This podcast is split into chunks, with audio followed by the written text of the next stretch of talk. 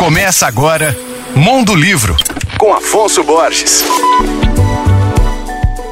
Alô, ouvintes leitores da Alvorada FM. A história do racismo no Brasil é a própria história do país. É isso que defende a escritora paulista Inaê Lopes dos Santos. No ano passado, ela lançou pela editora Todavia o livro Racismo Brasileiro, uma história da formação do país, que oferece um rico panorama das relações raciais desde o tempo colonial até os dias de hoje. Como a autora demonstra, durante muito tempo fez parte da mitologia nacional a ideia de que o Brasil não era racista. Foi só recentemente que uma série de intelectuais, grande parte deles negros, revelou a perversidade que está por trás dessa ideia. Partindo do Brasil colônia, passando pelo Império, República, Era Vargas, até a contemporaneidade, a autora traz uma nova e aprofundada visão sobre a trajetória do país, rejeitando a versão eurocêntrica que ocultou e distorceu a real participação dos negros e indígenas na nossa história. Eu recomendo muito esse livro. Inaê Lopes dos Santos é doutora em História Social pela USP e professora no Instituto de História da Universidade Federal Fluminense. Entre outros livros, ela é autora de